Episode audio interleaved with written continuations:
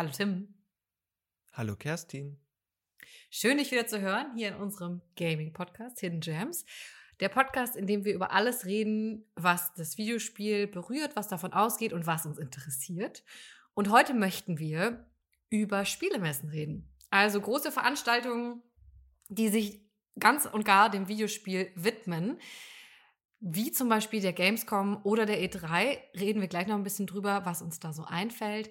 Und vorher möchte ich, Tim, von dir wissen, was spielst du gerade? Ich spiele. Das ist eine sehr direkte Frage, ja, ich weiß. Es ist da sehr- bist du kurz ein bisschen schockiert. persönlich. Ja, es ist Es sehr persönlich. Ich hoffe, das ist in. Ordnung. Ich hoffe, wir sind schon Ordnung, soweit. Kerstin? Ja, okay. Ja.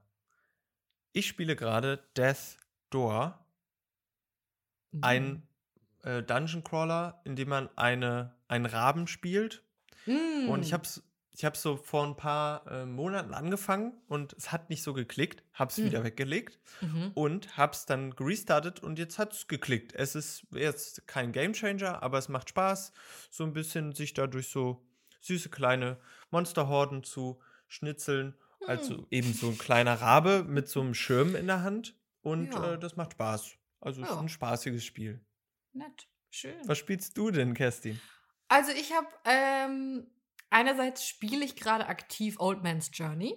Das war nämlich im Angebot und da habe ich gedacht, ach ja, das fand sah immer nett aus. Das kickt mich bis jetzt noch nicht so, aber ich habe auch erst eine Dreiviertelstunde, glaube ich, gespielt und die größte Mechanik ist, dass du so die ähm, die Landschaft so ein bisschen beeinflussen kannst. Also du kannst immer so die Berge hoch und runter ziehen, damit der Mann quasi da drüber hüpfen kann und an den Weg, an den richtigen, den richtigen Weg findet, um an sein Ziel zu kommen. Und dann kriegst du immer so Rückblicke auf sein Leben. Und das ist bis jetzt so ein bisschen generisch. Ich hoffe, da kommt noch ein bisschen was. Mal gucken. Und dann habe ich gespielt, auch noch ganz kurz, Monster Prom, Monster Prom XXL. Das hatte ich ganz lange auf meiner Wunschliste, seit ich Okay. Boyfriend Dungeon gespielt habe und dachte, Dating Simulator? Das ist eine Nische für mich. Aber an der Stelle direkt Monster Prom funktioniert leider gar nicht. Ist super edgy Humor, will total cool und casual sein. Sorry, aber mich hat's jetzt nicht gekickt. Sagt dir gar nichts. Nee, ich sehe hier jetzt so Bilder, Hm, aber das ja. sieht. Ist eine Dating-Simulation an einer Monster Highschool. Also alle sind Monster. Du musst jemanden für den Prom finden in sechs Wochen. Zwölf Wochen? Ist Zwölf das- Tagen? Hm.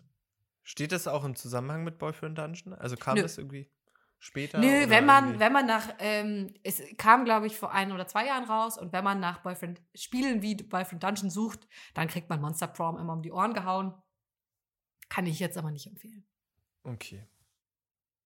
Gut, jetzt wo wir das abgehakt haben, lass uns doch ins eigentliche Thema einsteigen und mal so ein bisschen gucken.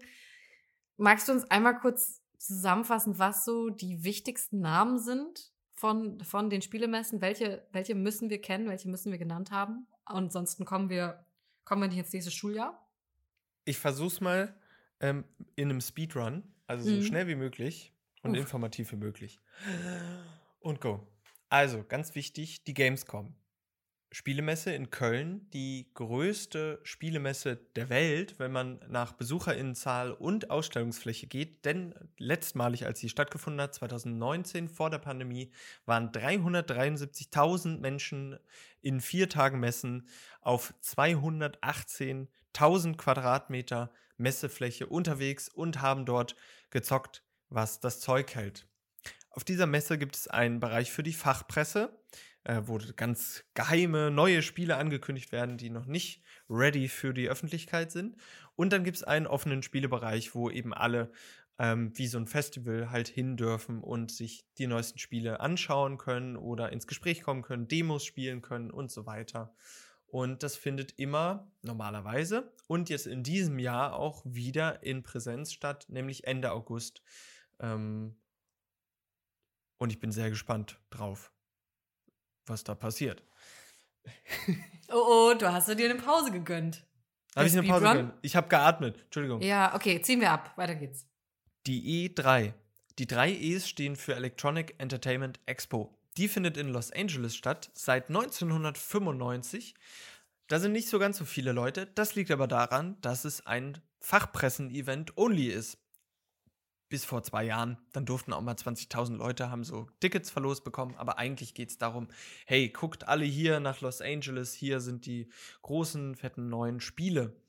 War lange Zeit das Aushängeschild und neben der Gamescom eine der größten Messen. Kränkelt aber so ein bisschen, ist so ein bisschen in der Krise, denn nicht nur durch Corona oder die Pandemiejahre, sondern eben auch dadurch, dass ähm, viele EntwicklerInnen oder Studios sagen, nö, da möchte ich nicht mehr hin. Das ist irgendwie uns zu teuer, das ist irgendwie, wir können das selber besser, wir machen das online und so.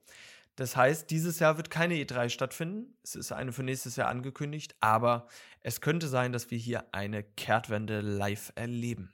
Wow. Nummer 3, Tokyo Game Show. Ganz kurz und knackig. Gibt es auch seit 1996 in Shiba, Japan. Zuletzt auch mit knapp 300.000 BesucherInnen und ist vor allem dafür bekannt, äh, ein großes, großes Cosplay-Event zu bieten, in dem sich die besten CosplayerInnen der Welt und vor allem im Asien, asiatischen Bereich, wo es auch sehr, sehr beliebt ist, sich battlen um das schickste, detailreichste, coolste Kostüm oder die Inkarnation ihrer Lieblingsspielfigur. Und dann noch eine leider vor kurzem zu Ende gebrachte Messe ist nämlich die Dreamhack. Aber sie geht nur zu Ende in Leipzig. Ich bin ja gerade zugeschaltet live aus Leipzig. Mm. Und die Dreamhack ist ähm, im Gegensatz zu den anderen Spielemessen, die eher sozusagen sagen, hey, äh, guckt alle her, wir zeigen neue Spiele, ist die Dreamhack ein Gathering aller Spielwütigen dieser Welt denn es ist eigentlich eine riesen LAN-Party, in denen sich eben zehntausende Menschen hinsetzen und gemeinsam die verschiedensten kooperativen oder kompetitiven Spiele spielen. Und äh, die wird leider dieses ab diesem Jahr in Hannover stattfinden. Ugh. Ja.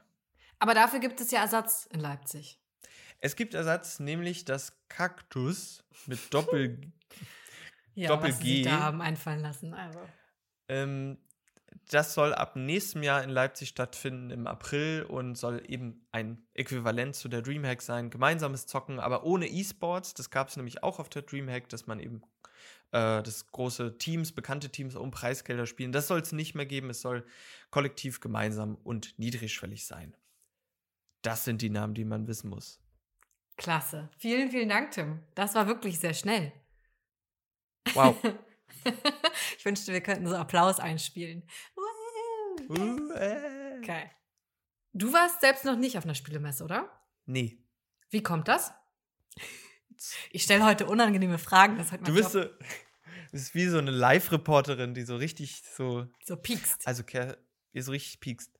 Aber es ist schnell und einfach beantwortet. Zwei Gründe. Einerseits ähm, so ein bisschen Scheu vor der Masse. Also Mhm. einfach diese Tatsache, ähm, es sind einfach extrem viele Menschen und extrem viele lange Warteschlangen, bis man denn mal ein Spiel gespielt haben darf. Ähm, und es ist einfach auch dann teuer. Also Mhm. oder auch teurer geworden. Also es, es gab mal Zeiten, wo zum Beispiel die Gamescom in Köln 20 Euro das Tagesticket Mm. gekostet hat. Und jetzt sind wir halt bei 50 bis 60 Euro den Tag. Und da muss man dann schon mal, oder ich muss dann eben mal überlegen, ob man sich das Mhm. leisten kann. Ja.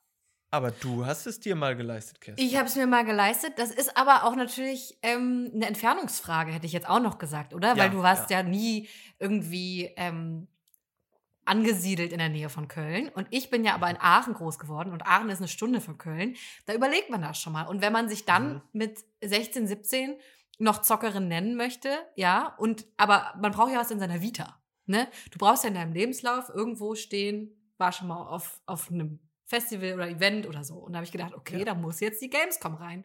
Anders werde ich nicht mehr, ähm, bin ich nicht mehr akkreditiert. So, deswegen habe ich 2013 gesagt, das ist jetzt das Jahr. Ich fahre jetzt zur Gamescom mit einer Freundin. Wir hatten sogar, wir wollten cosplayen. Das Kostüm war Oh. fertig, also wurde sich dann nicht getraut anzuziehen. Passiert. Was war's denn? Na, was war mein Lieblingsspiel zu der Zeit? Bioshock. Also habe ich ein Little Sister Kostüm. Ah. Selber genäht tatsächlich. Das war ganz nice. Cool. Hat leider nie so wirklich den Auftritt bekommen, den es gebraucht hätte, aber ist okay. Nur einmal an Karneval in der Schule, wo mich alle gefragt haben, ob ich eine blutige Hausfrau bin. Und äh, Oh ja, Gott, das ähm, war der einzige Auftritt. Das war sehr ernüchternd. Karneval ist scheiße. So, jedenfalls war ich also auf der Gamescom 2013. Die Highlights in dem Jahr, habe ich schon mal erzählt, war Farming Simulator auf jeden Fall. Habe ich Mhm. gespielt, habe ich eine Cappy bekommen. Dann äh, Sims 4 war gerade da. Äh, alle haben im Editor rumprobiert und lustige große Nasen gezogen und äh, so weiter. Oculus Rift und ganz viel VR-Kram war gerade mega in. Ja. Und äh, ich habe Journey da das erste Mal gespielt. Das weiß ich Oh, auch cool. noch. Ja. Und dann muss ich aber sagen, auch für mich ist es, glaube ich, einfach nicht das Event, wo ich so sage, da muss ich jetzt jährlich hin. Weil ebenfalls Menschenmassen, viele Menschen, mit denen ich auch vielleicht gar nicht unbedingt was zu tun haben möchte, wo ich so den Rest Mhm. des Jahres sage, hm, Berührungspunkte sind sowieso eher äh, absichtlich klein gehalten. Und dann, ähm, ja, sind es diese riesige, riesigen Hallen, du weißt nicht so richtig, wo soll ich jetzt hin. Überall sind riesige Menschenschlangen auch einfach, wo du denkst, wenn ich mich jetzt hier anstelle, dann warte ich hier drei Stunden und dann ist der Tag auch fast vorbei. Außerdem Mhm. muss ich schon wieder pinkeln. So. Das heißt, du Ja. brauchst auch immer jemanden, der für dich in der Schlange stehen bleibt und dann musst du dich auf so Diskussionen einlassen und dieses Ganze, das war mir zu viel. Und deswegen bin ich in die Indie-Ecke gegangen und da muss ich sagen, hat es mir ganz gut gefallen, weil da sind keine Warteschlangen die meiste Zeit. Du kannst einfach ein bisschen drauf losdaddeln. Die EntwicklerInnen stehen halt neben dir und quatschen dich an. Das kann ein bisschen unangenehm sein in manchen Situationen, ist aber okay. Du sagst einfach, äh, sorry, I don't speak English und dann ist das Thema gelaufen. Und du kriegst Buttons geschenkt. Und Ah, sorry, cool. aber für Buttons mache ich alles. Fast alles. Das ist nämlich auch der Grund, warum ich mir, als jetzt die Gamescom angekündigt wurde, wieder in Präsenz stattzufinden, auch dann kurz nochmal gezuckt habe, Mhm. hinzugehen. Denn ähm, die Indie Arena Booth, so heißt Genau, dieser genau. Bereich, ähm, gerade speziell auf der Gamescom, ist wirklich, wirklich, wirklich toll geworden auch. Ähm, weil es ist so hat sich so ein bisschen wie eine Messe im, äh, in der Messe so ein bisschen rauskristallisiert. Also ganz Mhm. bewusst abgegrenzt vom Mainstream, super nahbar, klein, direkt. Ähm, es, man kann eben die Spiele direkt antesten, man kann mit den Leuten ins Gespräch kommen und das wir als ja auch eh total dem Mainstream abgewandte SpielerInnen ähm, lieben es natürlich direkt irgendwie die coolsten, quirkigsten, unbekanntesten Hidden Gems ähm, in die Hand zu kriegen. Mhm. Und da habe ich kurz gezuckt, ob wir nicht eine Klassenfahrt machen, Kerstin, und dieses Jahr auf die Oh. Gamescom fahren. Und sei es nur Uh. ein, so ein Tag, so ein Aha. Tag. okay. Weil das wäre, das wäre, also alleine, also um da hinzufahren, aber auch um, Mhm. um eine ganze Podcast-Folge darüber zu sprechen, ist, ist so. Das wäre eigentlich, ähm, ja, ich notiere mir das mal. Okay. Jetzt, wo wir so einen kleinen Rundumschlag bekommen haben, was es alles gibt, lass uns doch mal darüber reden, was ist denn jetzt mal so ganz flach gesagt die Funktion von der Spielemesse? Was, warum gibt's die? Was muss die können? Was ist so die Prämisse? Also in dem Wort Spielemesse steckt ja Messe. Und weil es kein religiöses Event ist, ist es, es ist eine Messe und da wird verkauft. Da wird oder da soll verkauft werden. Es wird alles angepriesen, was bei 5 nicht auf dem Baum ist. Und klar, es sollen Spiele verkauft werden. Es sollen neue Titel ähm, angekündigt werden. Es soll ein Hype entstehen. Es sollen Pre-Orders, es soll Pre-Orders, äh, Vorbestellungen regnen. Ähm, und es geht, ja, Leu es geht darum, Leute für den neuesten, heißesten Scheiß interessiert zu machen. Und deswegen ist es natürlich ein Verk Verkaufsevent und eine, Mhm. eine Inszenierungsschlacht und ein, ein Mm. Show-Show-Show-Event. Ja. Aber das mögen wir eigentlich. Aus der Distanz. Eigentlich, ja, ja, aus der Distanz mögen wir das wahnsinnig gerne, weil uns, äh, wir werden ja eigentlich ganz schön umgarnt als Mhm. SpielerInnen und als KonsumentInnen. Uns wird ja versucht, alles so schön zu präsentieren, dass wir nicht Nein sagen können. Die Krux daran ist natürlich, dass der Hype-Train äh, so schnell wird, dass er manchmal einfach volle Fahrt entgleist. Ne? Das kann dann irgendwie die Konsequenz davon sein, dass die SpieleentwicklerInnen oder die großen Studios denken, sie müssen das dieses Jahr auf der Gamescom ankündigen, weil sie brauchen irgendwie die Vorbestellung, sie brauchen, dass das Geld reinkommt, um es weiterentwickeln zu können. Das heißt aber noch lange nicht, dass das Spiel dann auch wirklich zwei, drei Jahre später released wird und so gut wird, wie sie es angekündigt haben. Ne, das wissen wir Mhm. alle. Hype Train ist eine schwierige Geschichte. Ja. Ja. das ist, das ist eben die Verkaufsseite dieser Spielemessen. Andererseits ist es aber, wenn es eben nicht nur darum geht, ähm, jetzt als globaler Aufmerksamkeitsmagnet zu fungieren, geht es ja Mhm. auch darum, dass SpielerInnen zusammenkommen an einem Ort und eben auch ähm, gemeinsam sich freuen können oder diese Freude teilen können oder sich ärgern oder gemeinsam fluchend in der Schlange stehen Mhm. und da eben über ihre Binge-Zocknächte zu sprechen oder über irgendwelche totalen emotionalen Enden, Mhm. äh, die sie erlebt haben. Also es ist ja, es ist ja, es ist ja dann doch ein Begegnungsevent Mhm. jetzt glücklicherweise auch wieder und das finde ich cool. Ja, auf jeden Fall. Ähm, und da kommen dann auch eben ganz viele YouTuberInnen, ganz viele Twitch-StreamerInnen, ganz viele, ja, Gaming-Influencer könnte man sie wahrscheinlich schon fast nennen. Ähm, also auch so ein bisschen so ein Social-Media-Klassentreffen, was da passiert, ne? Da muss ich immer sagen, aber das ist einfach meine persönliche Meinung, ich habe da kein Interesse dran, diese Menschen live zu sehen. Ich habe ja meistens schon gar kein Interesse dran, die online oder digital zu sehen. Und finde es dann immer so ein bisschen spannend, dass dann um diese Menschen so ein Celebrity-Hype auch noch entsteht. Aber du, auch das aus der Entfernung, manchmal ganz amüsant. Ja. Ich finde es interessant, ähm, dass immer die. Jetzt dieses Jahr kommt Robert Habeck zum äh, Händeschütteln.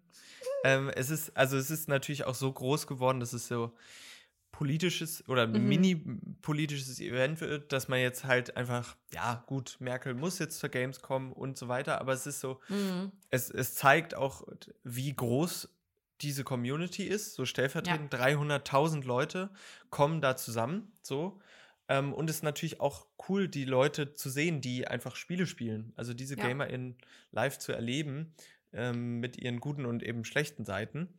Ähm, und ich fände einfach spannend, auch eigentlich nicht diese bekannten Gesichter oder prominent in, zu sehen, sondern wie die Leute auf die Leute zugehen. Also so, ich finde es immer interessant, Leuten bei Passionen oder bei so emotionaler Involviertheit zuzuschauen. Und das Mhm. fände ich halt irgendwie interessant, das zu erleben. ja. Ekstase. ja.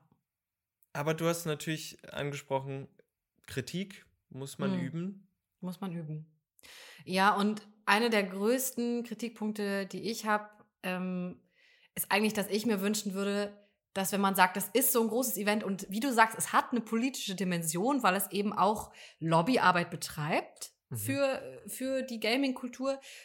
Und in dem Sinne hätte ich gerne zum Beispiel eine viel größere Aufmerksamkeit für Dinge, die schief laufen in dem, in dem Mhm. Milieu, sag ich mal. Also Diskriminierung und, und strukturelle Diskriminierung, Sexismus. Also ich weiß noch 2013, als ich da war, sorry, aber du hast sehr wenig Stände gefunden, wo nicht halbnackte Hostessen standen und dir versucht haben, irgendwie dich oder versucht haben, dich an den Stand zu locken. Und solche Sachen, wo man dann so denkt, nee, bitte macht das nicht. Seid ein bisschen aufgeklärter, seid ein bisschen cooler. Benutzt irgendwie hier die Sichtbarkeit, die ihr bekommt, um die auch auf Themen zu lenken, zu bringen, die, ähm, ja, die einfach noch eine, einen Dis Diskurs braucht, wo einfach noch was passieren Mhm. muss. So. Das ist, glaube ich, so mein größter Wunsch. Ja. Ja, da stimme ich dir zu. Das wird eben im Kleinen passiert es, aber auch eben dann leider nur zum Beispiel im, in der Indie Arena Booth, Mhm. wo es dann so Ja. eine Agenda gibt, eben für die Stände, für also so eine gewisse Agency, wo drauf geachtet wird und so weiter, aber eben nicht in den großen äh, Hallen von Sony, Microsoft etc. Also da Mhm. ist auf jeden Fall noch viel zu tun.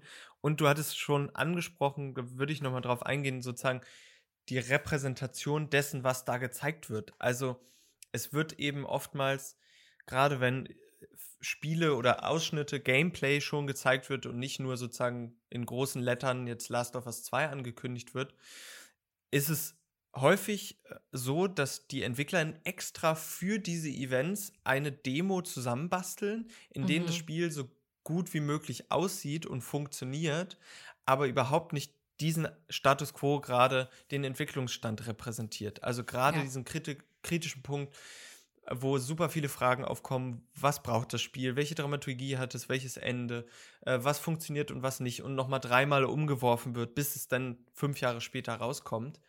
Ähm, und das ist, das ist einfach sehr, sehr schwierig, dass da eben nicht transparent gemacht wird, was für eine Riesenarbeit und wie, was für Prozesse dahinter eben stecken.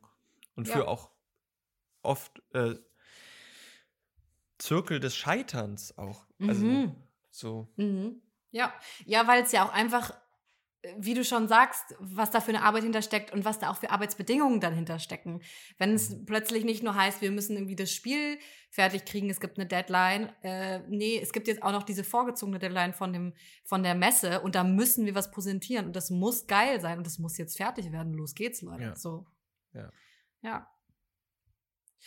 Na gut, und jetzt in den letzten Jahren haben wir gesehen, Pandemie, Messen konnten nicht real stattfinden, waren einfach auch teilweise in dieser Größe überhaupt nicht planbar. Ich meine, wenn du nicht weißt, wie es im Sommer aussieht, dann kannst du die Gamescom auch nicht, die eigentlich ja direkt nach der letzten Gamescom fürs nächste Jahr geplant wird, kannst du nicht sagen, wird die stattfinden oder nicht. Das heißt, Mhm. wahrscheinlich findet sie nicht statt oder in digitaler Form.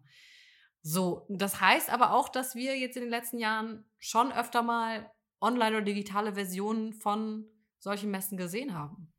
Tim, warst Mhm. du da ein bisschen auf der Spur?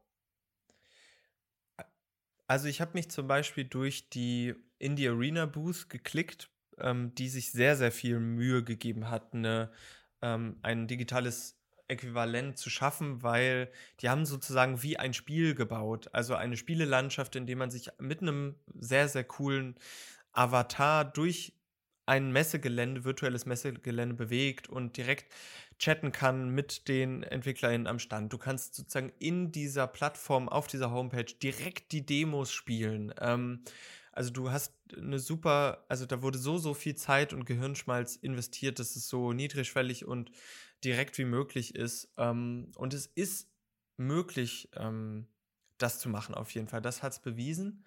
Mhm. Es ist nur die Frage, ähm, diese Zeit, diese Pandemiejahre haben ja bewiesen, sozusagen, was ist, was ist das, was Messen wirklich, also ausmachen? Also was, Mhm. was will man erreichen? Und da gibt es eben zwei Seiten, nämlich einerseits diesen Event-Charakter und diesen Ankündigungscharakter und alle, alle Welt schaut zu, wurde relativ gut aufgefangen, dadurch, dass ähm, sich viele Publisher oder Studios oder EntwicklerInnen entschieden haben, eigene Showcases zu machen, also so kleine Mhm. Präsentationen und zu sagen, hey, am 5. Januar präsentieren wir jetzt das und das.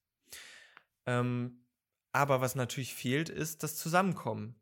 Also, dass SpielerInnen eben sich austauschen, dabei sind, live in Kontakt treten. Und das fehlt und das merkt man, weil es jetzt wieder stattfindet. Mhm.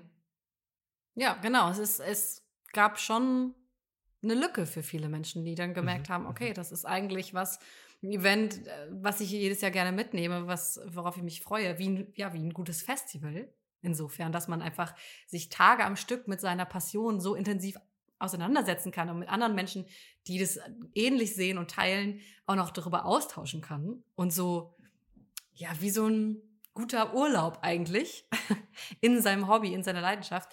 Und das ist natürlich, das haben wir alle gemerkt in den letzten Jahren, einfach was anderes, wenn ich es alleine von meinem Laptop versuche irgendwie nachzustellen. Klar, so.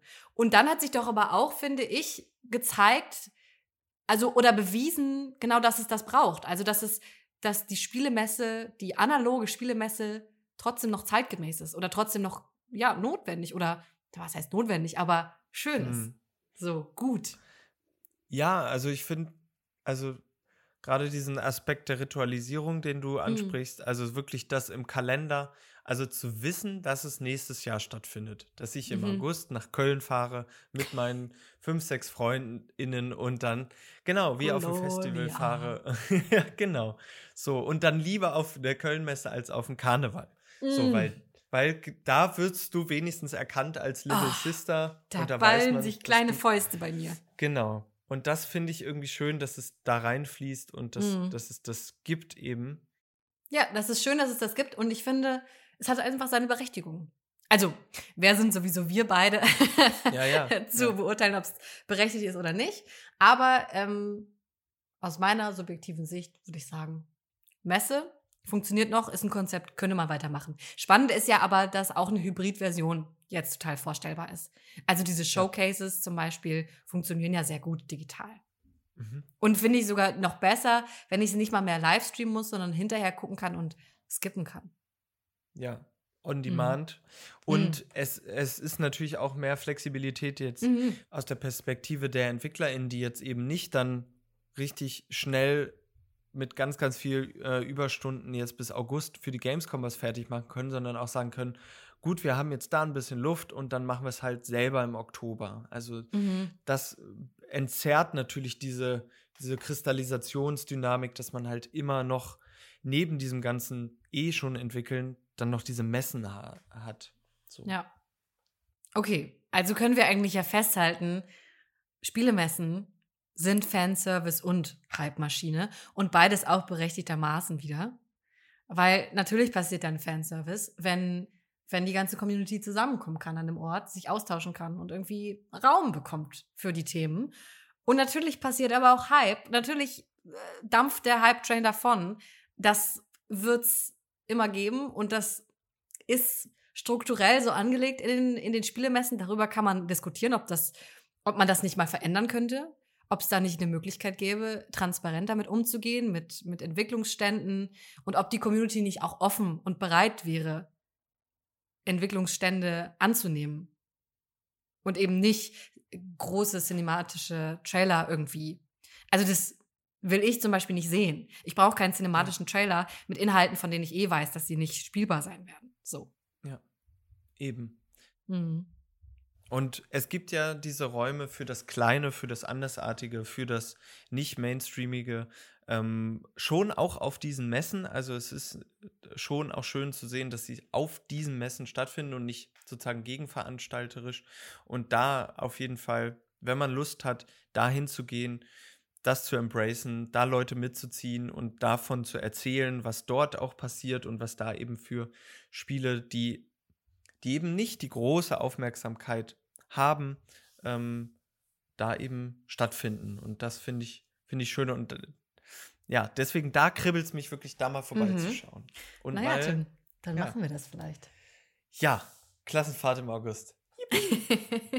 Yuppie. Gut, ich würde sagen, das war's für heute. Wir haben wirklich alle Fragen beantwortet, sind ganz, ganz tief eingestiegen. Müssen wir nie wieder drüber reden. Nee. Abgehakt. Klasse. Jetzt nur noch hinfahren. Super. Wenn ihr uns noch was zu sagen habt, wenn ihr eine Meinung habt, wenn ihr witzige Erfahrungsberichte von der Gamescom oder der E3 hm, in den letzten Jahren gesammelt habt, dann schreibt uns doch gerne eine Mail an hiddengems@mail.de und guckt euch auch gerne mal in den Shownotes um. Vielleicht findet ihr da noch was Spannendes. Bis dann, Tim. Tschüss, Kerstin.